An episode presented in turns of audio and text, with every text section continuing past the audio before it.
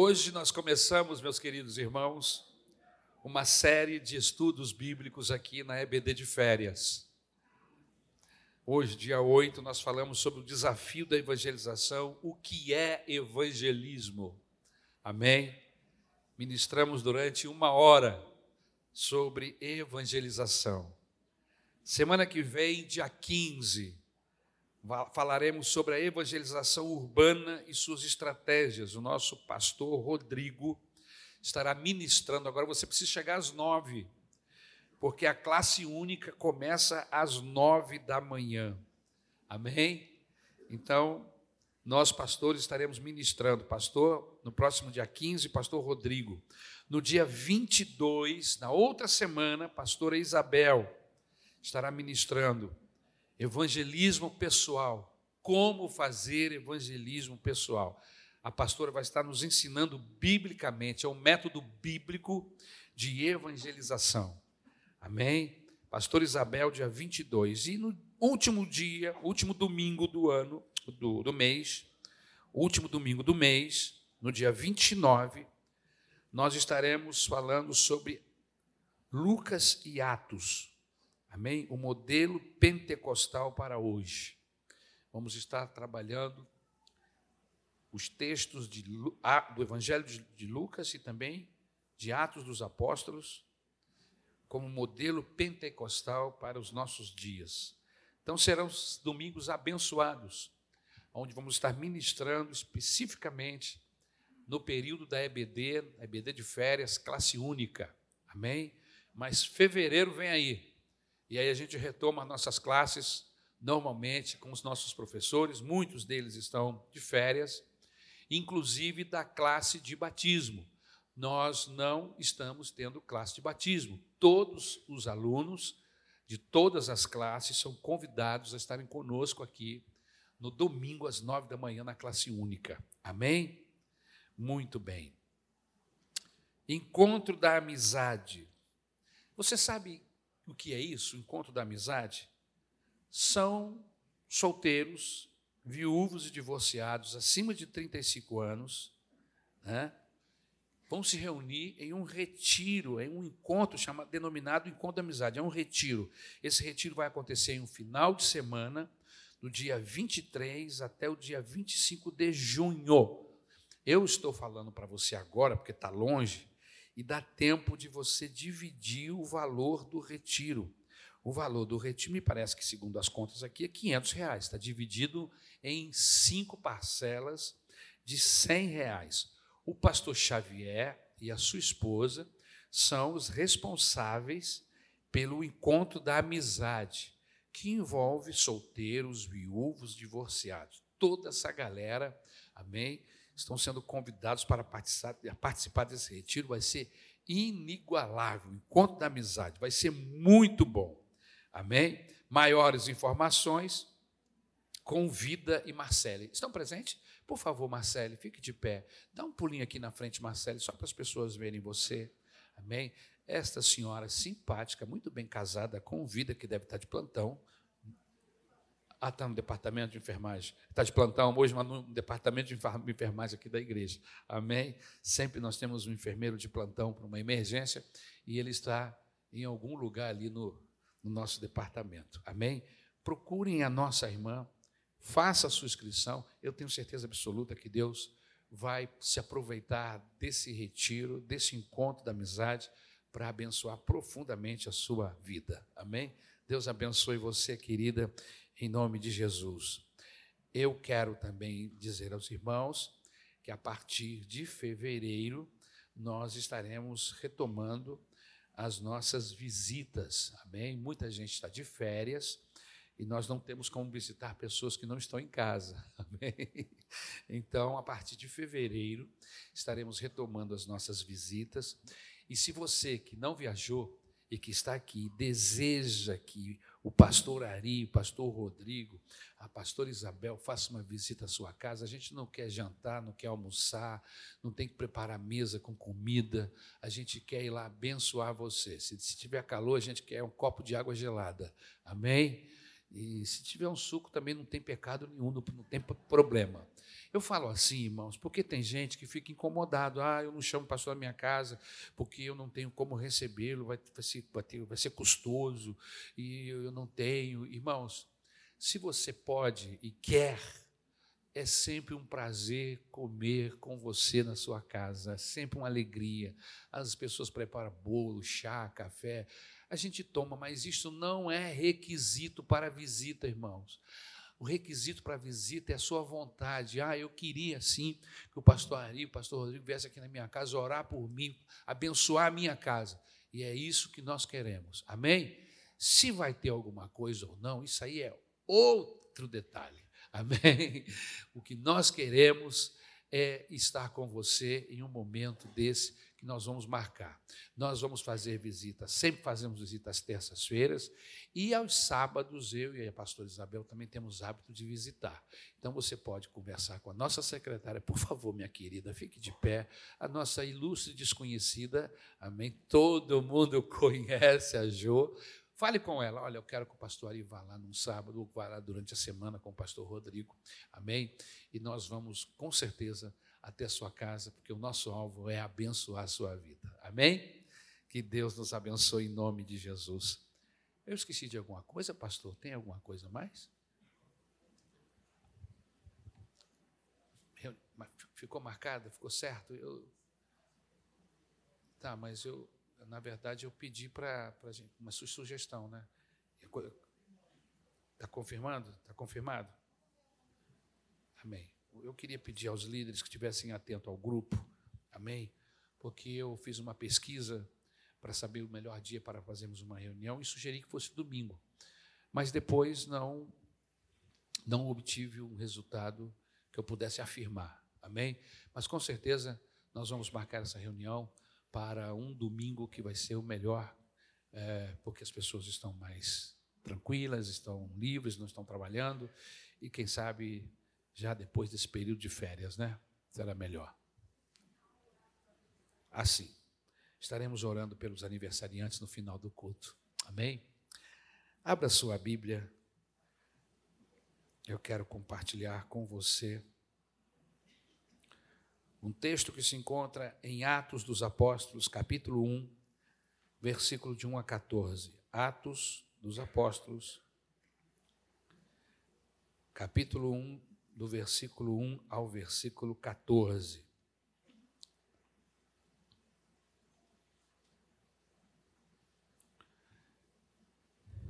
Diz assim o texto da Bíblia Sagrada. Em meu livro anterior, Teófilo, escrevi a respeito de tudo o que Jesus começou a fazer e a ensinar, até o dia em que foi elevado aos céus depois de ter dado instruções por meio do Espírito Santo aos apóstolos que havia escolhido, depois do seu sofrimento, Jesus apresentou-se a eles e deu-lhes muitas provas indiscutíveis de que estava vivo. Apareceu-lhes por um período de 40 dias, falando-lhes acerca do reino de Deus. Certa ocasião, quando comia com eles, deu-lhes esta ordem: Não saiam de Jerusalém, mas esperem pela promessa de meu Pai, da qual falei a vocês. Pois João batizou com água, mas dentro de poucos dias vocês serão batizados com o Espírito Santo. Então, os que estavam reunido, reunidos lhe perguntaram: Senhor, é neste tempo que vai restaurar, restaurar o, tempo de, o reino de Israel? Ele lhes respondeu: Não compete a vocês saber os tempos ou as datas que o Pai estabeleceu pela sua própria autoridade, mas receberão poder quando o Espírito Santo descer sobre vocês, e serão minhas testemunhas em Jerusalém, em toda a Judéia e Samaria e até os confins da terra. Eu queria convidar a igreja para repetir esse texto comigo.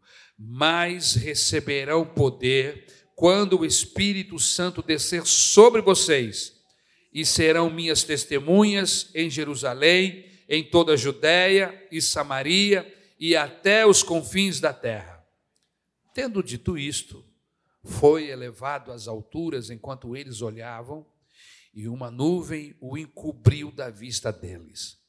E eles ficaram com os olhos fixos, fixos no céu enquanto ele subia.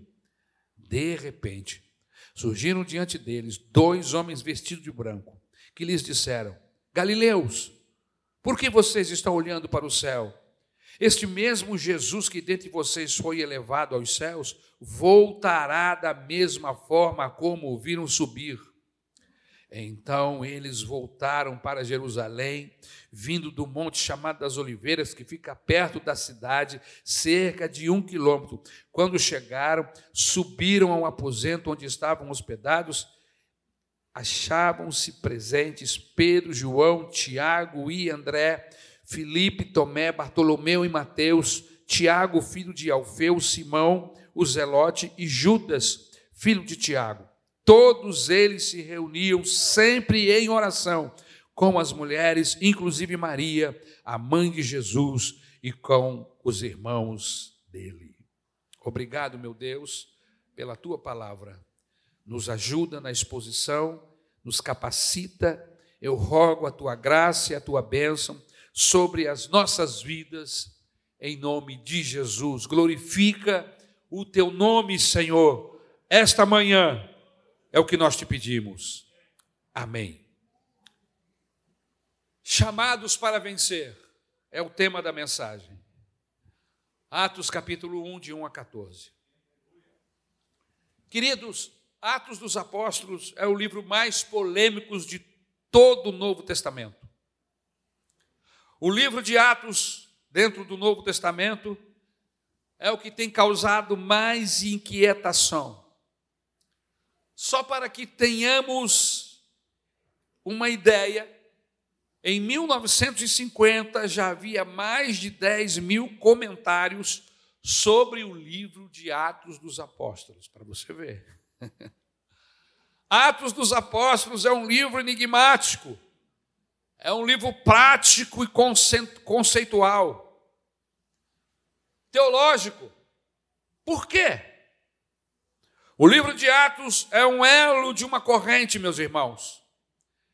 Termina-se o evangelho ou os evangelhos e há uma necessidade de um elo, de uma passagem para Romanos, que é a primeira carta paulina.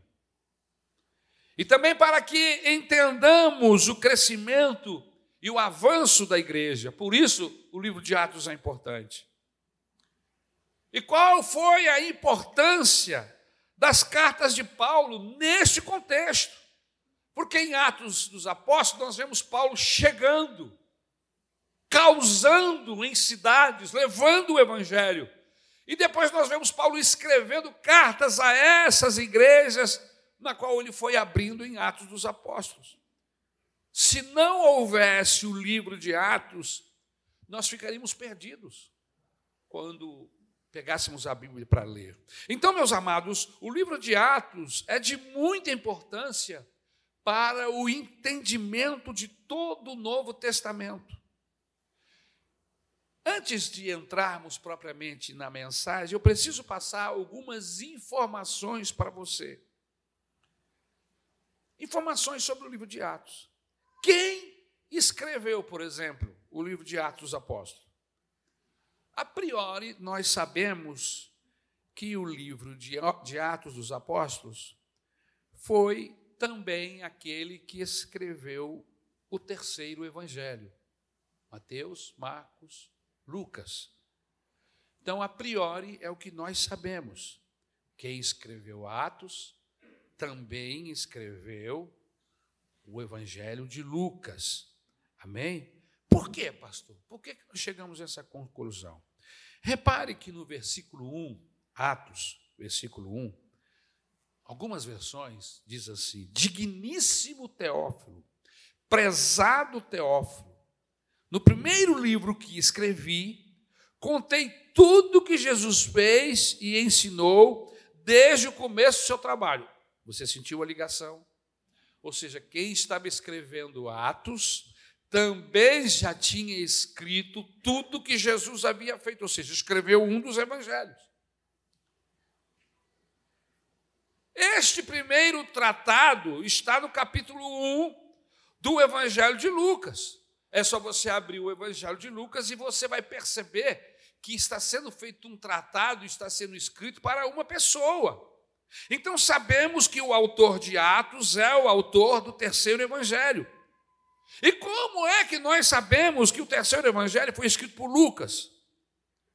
Chegamos a Lucas fazendo algumas conclusões, ou melhor, algumas exclusões. Sabemos que quem escreveu Atos foi um amigo íntimo do apóstolo Paulo. Por que, que nós sabemos disso? Porque lá em Atos, no capítulo 27, versículo 20, o autor diz assim: Nós estávamos no navio junto com Paulo. Então, esse alguém que está escrevendo Atos estava junto com Paulo naquele momento em que aquele navio foi a pique, aquela história fantástica lá do capítulo 27 de Atos dos Apóstolos. Além de amigo íntimo de Paulo, essa pessoa fez viagem com ele. Então, se o autor do livro era amigo íntimo de Paulo, então não pode ser Aristarco, Trófimo e Gaio, pois ambos eram amigos de distantes, eram amigos distantes de Paulo. Então sobra os amigos que Paulo mencionou, quais? Timóteo, Tito e Silas, que são três grandes amigos de Paulo. Ambos são tratados no texto da terceira pessoa, ou seja, são personagens tratados assim pelo narrador, ou seja, quem narra, que no caso é o Lucas, ele cita o nome dessas pessoas. São personagens tratados assim pelo narrador. Então, sobra um amigo íntimo de Paulo, que era o médico, que o acompanhava em suas viagens e o seu nome era Lucas. Pois isso se chega, por isto se chega à conclusão que Lucas é o autor do terceiro evangelho e também o escritor de Atos dos Apóstolos. Sabe-se também, meus queridos irmãos, que Lucas foi o autor de Atos por causa da excelência do conhecimento histórico e do grego. O grego koiné, em que foi escrito o livro. Tanto no Evangelho de Lucas como no livro de Atos, a escrita é de excelente qualidade. Então, Atos não poderia ter sido escrito por Pedro, pois este era um homem de poucas letras, ele era um pescador. Atos tinha que ter sido escrito por alguém que era erudito na sua época, e nós chegamos à conclusão que é o médico, o Lucas. Ele era o médico amado, assim chamado pelo próprio apóstolo Paulo. Por que, que ele escreveu esse tratado para Teófilo? Ó oh, digníssimo Teófilo, por que, que ele escreve tanto Lucas como também Atos dos Apóstolos? A Bíblia não diz quem era esse Teófilo a gente só conhece esse indivíduo pelo nome. Quem sabe seria um novo convertido? Quem sabe? Nós só sabemos que ele era um figurão. Nós só sabemos que ele era alguém digno. Por quê? Porque quando ele escreve a carta, ele o trata assim. Algumas versões, como a NVI, por exemplo, que eu li, tirou, pecou. Tinha que estar escrito aqui na versão NVI: Digníssimo Senhor, para dar importância ao homem. Se o Lucas deu a importância, quem é o tradutor para tirar? Concorda comigo? Se quem escreveu a carta o trata de digníssimo, dando a devida importância, quem é o tradutor para achar que não é digno e colocou o Teófilo aqui por conta dele, como se fosse íntimo? E não é. Ele está escrevendo para esse Teófilo, né? Ok? Então, essa carta era dirigida ao senhor Teófilo era é dirigida ao Senhor digníssimo. Era alguém que tinha uma importância. O tratamento aqui dispensado é para uma autoridade romana. Alguém de jurisprudência. E é o que nós sabemos. Nós só sabemos que era uma pessoa de condição, de poder, que era um romano, por causa da maneira como o Lucas o trata. Digníssimo Senhor. Entende-se que era uma autoridade romana, que era uma pessoa famosa, que era uma pessoa importante. Qual era o propósito da carta? Os teólogos enumeram cinco razões pelas quais Lucas escreveu esta carta a Teófilo. Primeira razão: o cristianismo, irmãos, está crescendo. E está crescendo de uma forma assustadora. Alguém precisa escrever para mostrar os antecedentes do cristianismo. A coisa foi tomando um, um volume tão grande. Você lembra, a primeira mensagem de Paulo, de, de, de, de Pedro, mais de 5 mil pessoas se convertem a Jesus. Na segunda, mais uma quantidade semelhante, ou seja, com duas mensagens já haviam mais de 10 mil pessoas que se tornaram discípulos de Jesus. É um crescimento fantástico. Alguém tem que parar para escrever e dizer: olha, vocês precisam entender que essa história começa. E aí ele escreve Lucas e depois ele escreve Atos.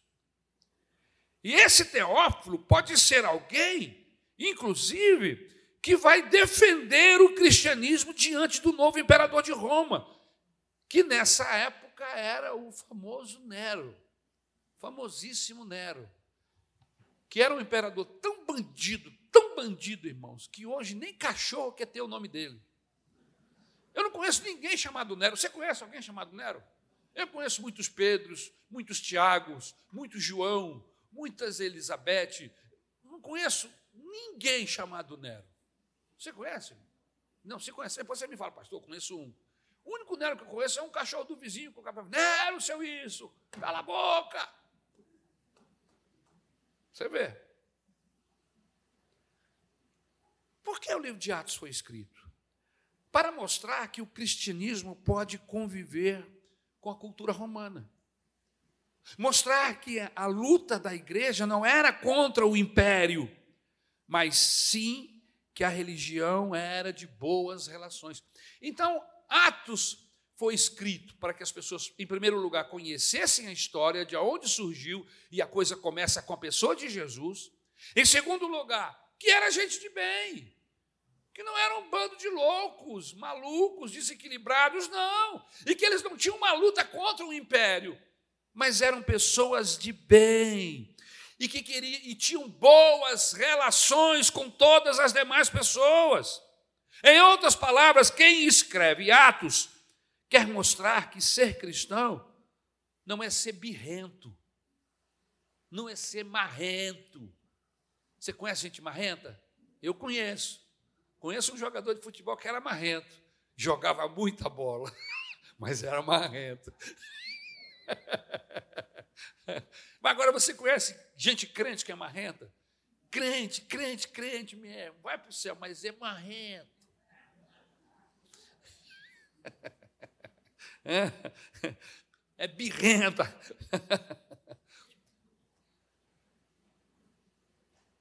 Lucas está querendo dizer cristão não é uma pessoa inconveniente. Lucas está querendo mostrar que ser cristão não é um, um chute na canela. Uh, encontrei um crente ali, rapaz, um chute na canela. Ih, rapaz, vem um crente ali, vou desviar. Não, é gente bem, gente boa, gente de Deus, gente que tem alegria, que não chega com pedra na mão para atacar em ninguém, para atingir ninguém, mas é uma pessoa saudável, equilibrada. Então, em todo o livro de Atos, os cristãos se dão bem com a sociedade, pode notar. O texto bíblico diz que eles caem na graça do povo, as autoridades romanas se convertem, são benquistos, que a única dificuldade que o cristão tem não é com Roma, são com os judeus. Então, o livro de Atos foi escrito para mostrar que quem anda atrás de Jesus é tudo gente boa, sangue bom. Não é gente maluca, desequilibrada. Fica olhando para mim, irmão, não olha para o lado.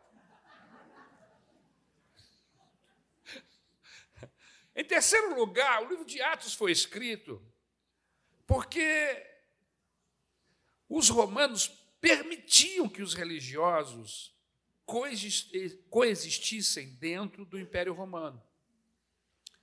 Assim como eles permitiam o culto a Diana, que era uma deusa dos Efésios, da Grécia, assim também o judaísmo. E por que não o cristianismo? Então, o cristianismo tinha condição de conviver com os romanos, com os gregos, com qualquer tipo de pessoa, sem problema. E que Roma não se preocupasse com os cristãos. A grande questão dos cristãos com Roma era apenas uma. Não era por causa do, de Deus, do Deus Jeová, mas sim porque os imperadores se sentiam feridos quando esses cristãos diziam que o único imperador que serviam era o Senhor Jesus. Então eles ficavam meio. Mas era o único problema. Por que o livro de Atos foi escrito em quarto lugar? Atos foi escrito para mostrar que o evangelho que chegou até Roma era o evangelho que não criava confusão com as autoridades romanas. Você entendeu, irmão? Vou repetir. Atos foi escrito para mostrar que o evangelho não arruma confusão com ninguém. Eu vejo pastor arrumando confusão, membro arrumando confusão, gente criando confusão com governos, com, com estadistas, com juízes. E eu fico preocupado. Será que nós estamos perdendo a mão? Ou em nome de uma democracia, em nome de uma questão política, nós estamos saindo do nosso papel, da nossa condição. E nos tornamos pessoas abusivas, às vezes, sem freio. A pessoa vai falar, parece que está brigando. Já viu como é que é? Você diz, meu Deus, mas que pastor brabo. Eu queria pensar um pouco sobre isso, sabe? Porque eu tenho visto pessoas assim. E eu fico pensando, será que é isso mesmo? Será que esse é o nosso papel? É a nossa. Porque Atos foi escrito em uma situação política diversa, estavam debaixo de um domínio romano, mas eles não arrumavam confusão com o romano, não viviam discutindo com o juiz, nem chamando o imperador de bandido, nem disso, nem daquilo. Eles pregavam o evangelho, irmãos. Deixa que o Espírito Santo é que vai convencer o homem do pecado, da justiça e do juízo. O juiz não precisa saber pela minha boca que ele é bandido, o presidente não precisa saber da minha boca que ele é ladrão. Não! O Espírito Santo vai convencer. Quem convence é o Espírito Santo, não sou eu. Vocês concordam comigo, irmão? Não, porque eu estou vendo uma galera uma, brigando, não tem jeito mais, acabou, agora acabou, agora é outra eleição. Amém, irmãos? É outra eleição. Agora tem que orar pelo presidente, seja ele quem for. Eu orei pelo. Já me esqueci deles todos agora. Orei pelo Sarney. Orei pelo Fernando Henrique. Pela ordem. Fernando Henrique. Itamar. Colo de Melo, já, já falei. Orei pela Dilma e tinha que orar.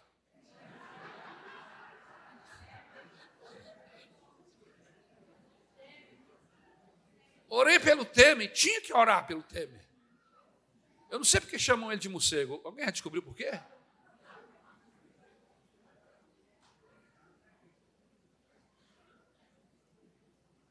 Orei pelo ex-presidente, orei. E vou orar por esse, irmãos. E se eu não orar, eu estou em pecado, irmãos.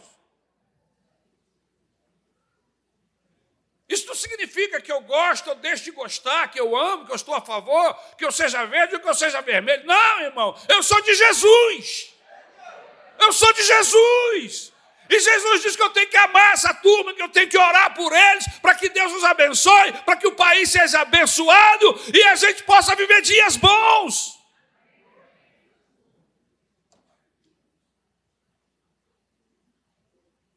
Passei por uma irmã semana passada e falei, irmã, está orando? Eu disse, estou entregando. É diferente, irmão. Orar é uma coisa, entregar. Estou entregando nas mãos do Senhor.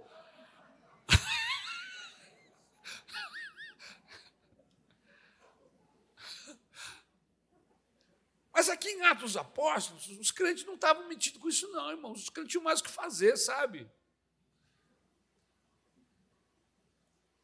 Eu quero ver a mesma disposição desses irmãos todos que estavam na porta dos quartéis, com a Bíblia e com mil folhetos na mão pregando o Evangelho. Eu quero ver essa mesma disposição. Porque se não tiver a mesma disposição, tem alguma coisa errada com esse Evangelho que a gente prega. Desculpa, agora, agora eu peguei. E eu não estava contra que eles estivessem lá, não, tá, irmãos? Mas que disposição! Chuva, sol, tempestade, enchente, e os caras estão lá. Nenhum problema, somos livres para isso. Não estou aqui falando nada contra. Agora, eu estou falando da disposição. A gente tem disposição para um monte de coisa, só não tem disposição para evangelizar. Só não tem disposição para ficar à noite aqui na vigília. Vamos fazer uma vigília aqui, irmão, de uma semana. Uma semana de oração, virado. Quero ver quem é que vai ficar.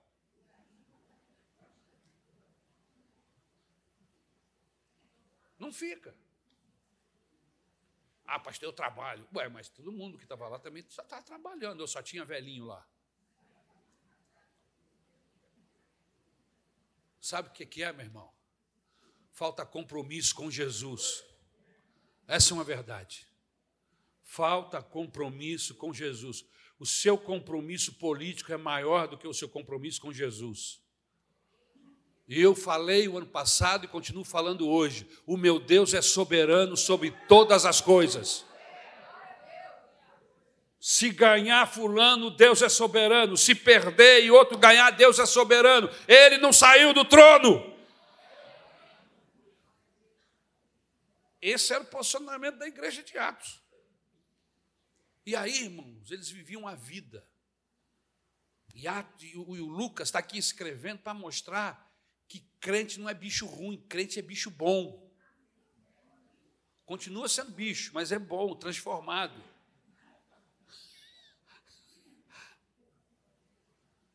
Olha, nós não somos uma seita que come menino.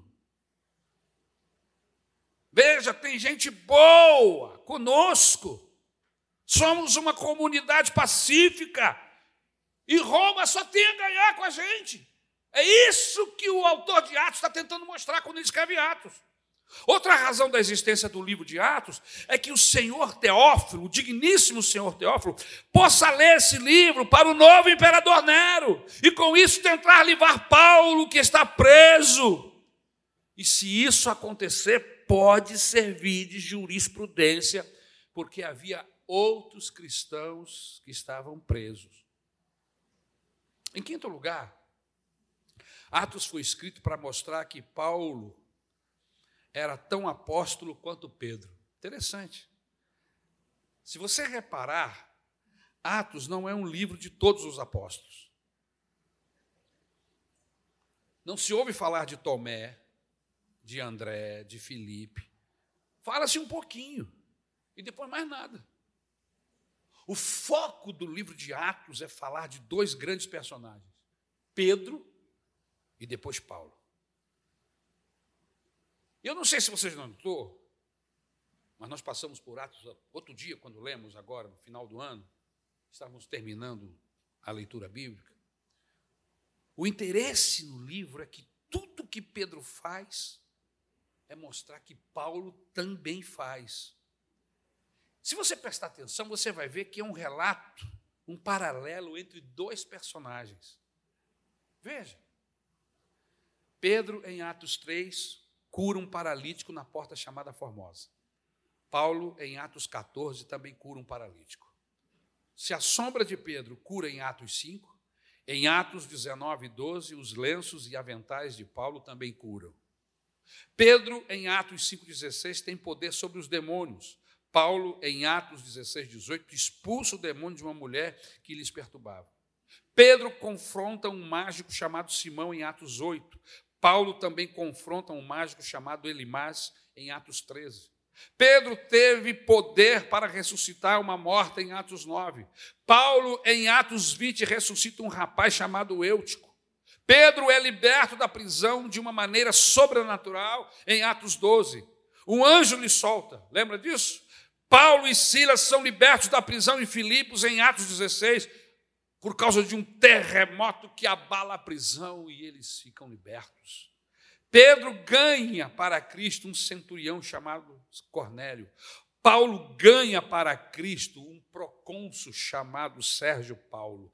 Tudo que Pedro faz, Paulo faz. O livro, irmãos, é um paralelo entre os dois maiores personagens. Então, a melhor divisão para o livro é a seguinte: do capítulo 1 ao capítulo 12, o principal personagem é Pedro, até o capítulo 12. A partir do capítulo 13 até o 28, o principal personagem é Paulo. Então, meus amados, Atos dos Apóstolos, na verdade, é a história de Pedro e de Paulo. Amém? Uma comparação entre os dois. Se vocês respeitam Pedro, respeitem também como apóstolo Paulo, porque ele é o apóstolo dos gentios. É isso que Lucas está tentando mostrar aí em Atos Apóstolos. Segundo alguns, o nome Atos dos Apóstolos não é o ideal, porque o melhor nome para esse livro seria Os Atos do Espírito Santo na vida de Pedro e de Paulo. porque o Atos trata da vida desses dois indivíduos, a maneira como Deus se manifestou através desses dois personagens. Amém? Agora vamos para uma parte prática para a gente terminar. Atos, capítulo 1 versículo 1. Prezado, digníssimo Teófilo, no primeiro livro que escrevi, contei tudo o que Jesus fez e ensinou desde o começo do seu trabalho. Em outras palavras, o cristianismo é a história do que Jesus fez e ensinou. Isso é o cristianismo. A grande força do cristianismo não é apenas o que Jesus ensinou, mas é a operação de Cristo através dos seus ensinamentos em homens, mulheres e lares. Veja o que Paulo diz na primeira carta aos Tessalonicenses, no capítulo 1, versículo 5. Dou graças a Deus que o Evangelho não chegou a vós só em palavras, mas também em poder e virtude Quando o Evangelho chega na casa de uma pessoa, esse poder do Senhor Jesus Cristo é revelado, essa pessoa é transformada, e não importa quem ele era, ele vai ser alguém diferente. É o poder da palavra de Deus, aleluia.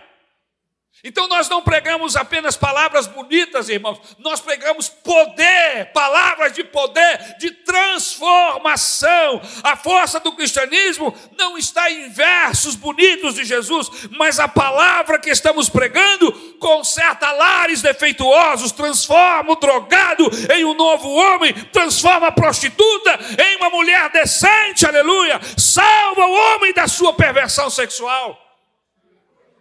Por isso é que nós podemos pregar o Evangelho, por isso devemos pregar o Evangelho.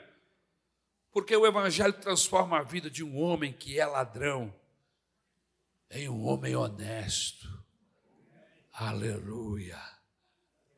Transforma a vida de um homem que é ladrão em um homem honesto. Eu tenho esperança, irmãos, que Deus vai fazer transformações nestes anos no nosso Brasil. Aleluia porque o Evangelho estar sendo pregado. A gente tem que parar de ficar brigando por política e começar a pregar o Evangelho, para as pessoas saberem que, que evangélico não é encrenqueiro, brigador, evangelho, quer levar as pessoas para uma vida melhor, para uma condição melhor, e só o evangelho pode fazer isso, aleluia. Só Jesus pode elevar o homem da sua condição. Por isso eu acredito em um Brasil melhor, se o evangelho for pregado às famílias, aos indivíduos.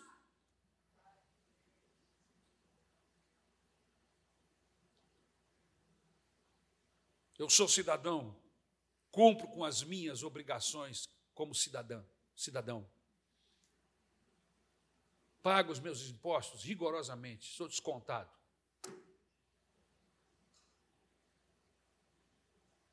E pago muito imposto.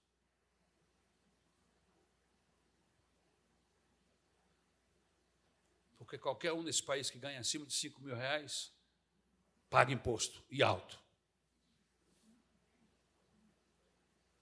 Paga imposto quando compra feijão, quando compra arroz. Agora, daqui a mais dois meses, não estou pagando pela gasolina, mas já paguei muito imposto quando botava gasolina. Então, possivelmente, se nada acontecer, vamos voltar a pagar imposto quando colocar gasolina. A gente paga imposto sobre imposto. Mas essas coisas a gente resolve na hora de votar.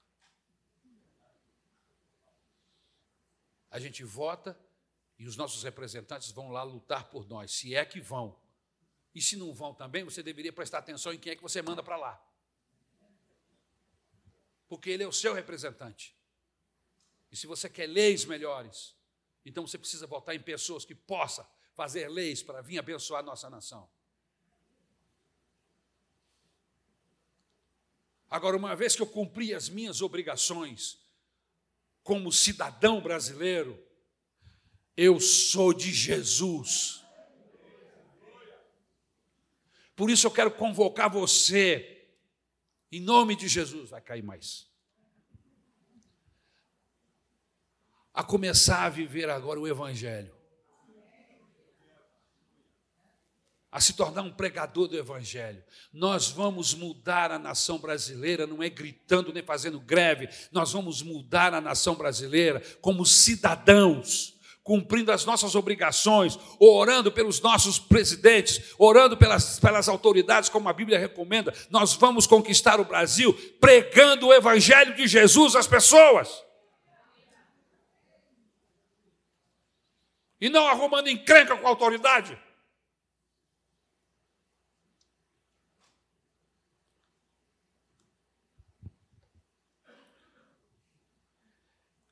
O Evangelho faz do homem avarento um homem de coração bem, um coração bom, do irado um manso. O Evangelho transforma um mentiroso em uma pessoa verdadeira. A grande força do cristianismo é que, se você ouvir as suas palavras, esta virá como um martelo e libertará você e quebrará o seu coração. Atos dos Apóstolos é um tratado não apenas do que Jesus falou, mas também acerca do que Jesus fez.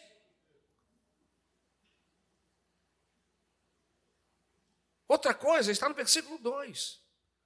Atos 1, 2, acompanha aí. Até o dia em que ele foi levado para os céus, está aí no versículo 2.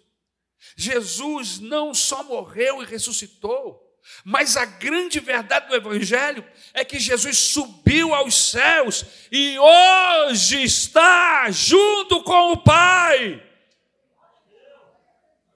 Está no controle de todas as coisas e nós precisamos entender isso.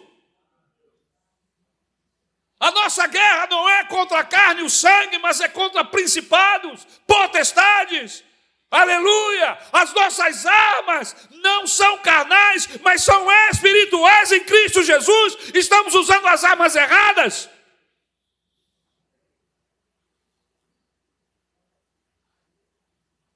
Jesus ressuscitou. Ele não só morreu, ele ressuscitou. E a grande verdade do Evangelho é que Jesus subiu, ele está no céu, está vivo. Nós servimos a um Deus vivo ou não? Ou agora nós vamos ter que nos virar aqui e fazer a coisa do nosso jeito. É assim? Pois não é desse jeito que eu creio, não é assim que a Bíblia nos ensina. Eu faço a minha parte e Deus vai fazer a dele.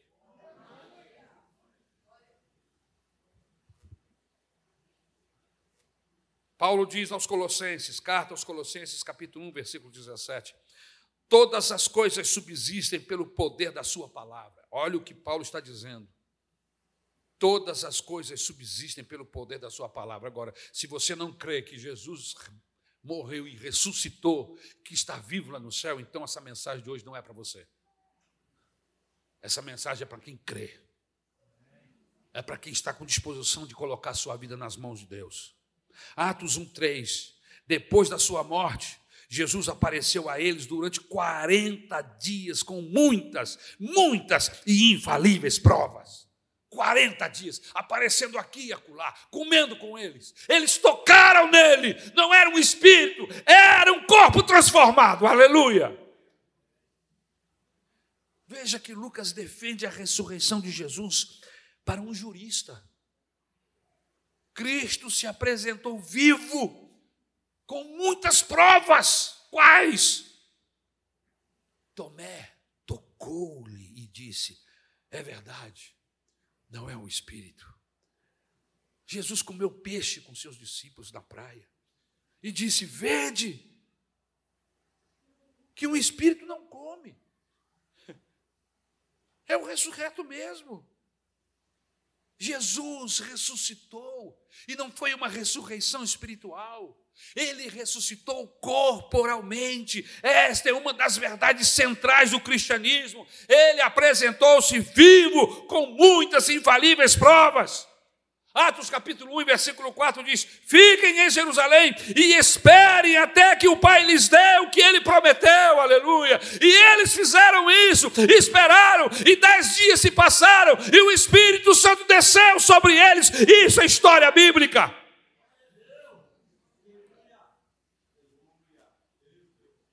Ele ia inaugurar uma igreja, não mais feita por mãos humanas, mas uma igreja Aleluia. Uma igreja edificada, um edifício físico. Ele ia inaugurar uma igreja não mais feita por mãos humanas, mas uma igreja, um edifício físico. Gente, pessoas convertidas. Não era mais um templo, era uma igreja formada por gente, por pessoas era um edifício espiritual. Já havia um templo físico, mas agora Jesus está edificando um templo espiritual. Uma igreja formada por inúmeras pessoas, mas que fazem parte do seu corpo, a sua igreja.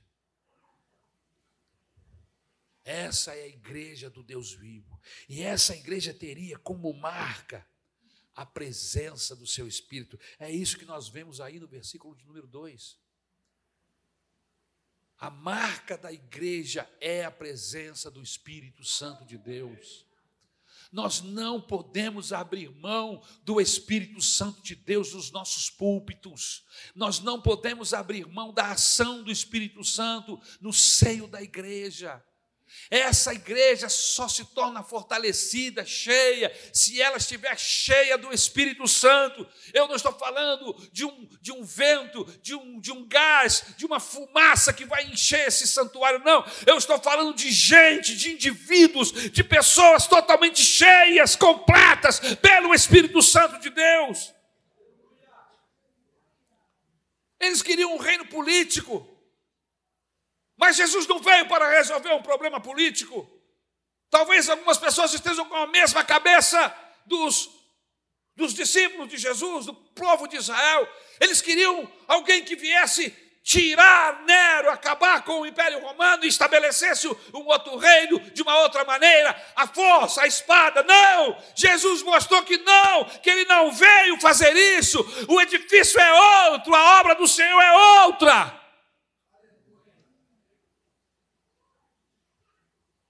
Quando é que tu vais estabelecer todas as coisas? Perguntaram eles. Com a cabeça assim agora, com esse poder todo, ele vai mudar.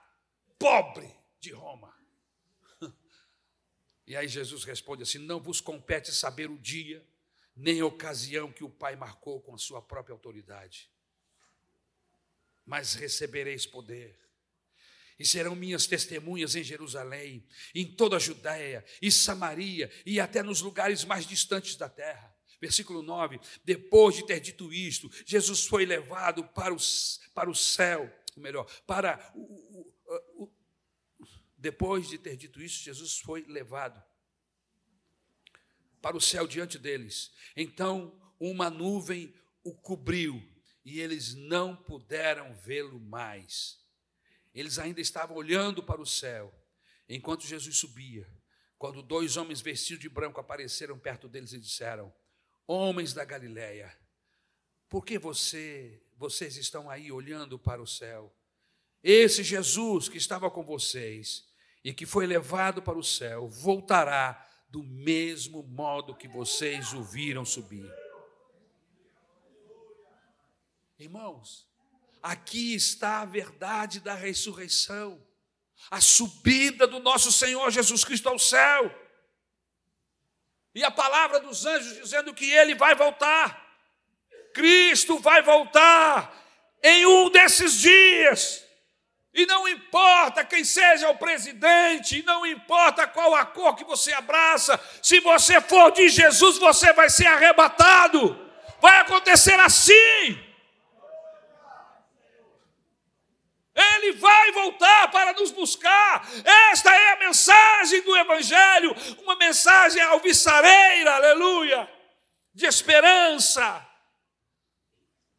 Nós jamais alcançaremos aqui na terra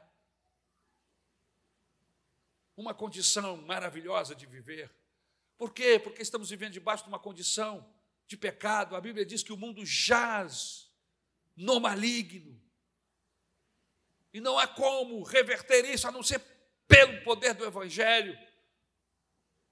Então vamos pregar o Evangelho, vamos levar o Evangelho para os nossos parentes, para os nossos pais, para os nossos irmãos, vamos levar Jesus para os nossos vizinhos, vamos levar Jesus para, para os nossos amigos de escola, de faculdade, amigos de trabalho, vamos levar Jesus, porque Jesus vai voltar em um desses dias e todos os acontecimentos que antecedem o fato irão acontecer. Ressurreição dos mortos, transformação dos corpos, subida da igreja, vai acontecer, aleluia. E eu termino dizendo que depois desse momento especial da subida de Jesus, eles foram para Jerusalém fazer exatamente o que Jesus havia mandado: orar. E durante dez dias oraram até que veio o Espírito Santo. E quando o Espírito chegou, revolucionou a vida de todos os 120 que ali estavam, lá no cenáculo. Foram transformados, foram mudados, foram cheios.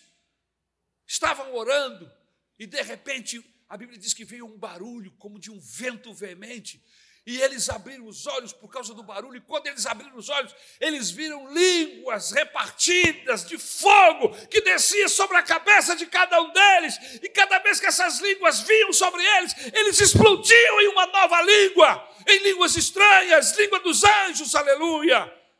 E naquele dia isso foi uma evidência especial para aqueles que estavam sendo batizados no Espírito Santo. Deixa eu dizer uma coisa para você. Independente de você crer se a língua estranha é evidência ou não, em nome de Jesus, busque o falar em línguas. Se é você acredita, se o ministério acredita ou não nas línguas como evidência do batismo com o Espírito Santo, isso não vem ao caso. O importante que você saiba é que aqueles 120 foram batizados no Espírito Santo. E depois Jesus levou todas, os apóstolos levaram todas as pessoas a serem batizadas no Espírito Santo, e a Bíblia diz que eles eram batizados e falavam em línguas. Então, independente, independente das línguas serem evidência, busque o poder do Espírito Santo.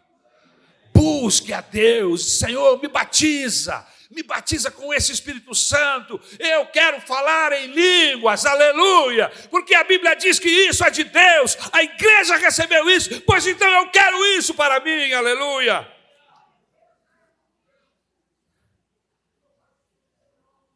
Agora é a hora de vocês, disse Jesus, a hora de vocês abrirem suas vidas, é a hora de vocês se encherem da presença de Deus e se tornarem visíveis aos homens.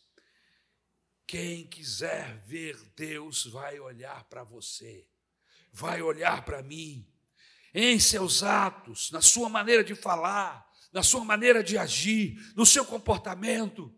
Deus estará em você, as pessoas verão Deus através das nossas vidas.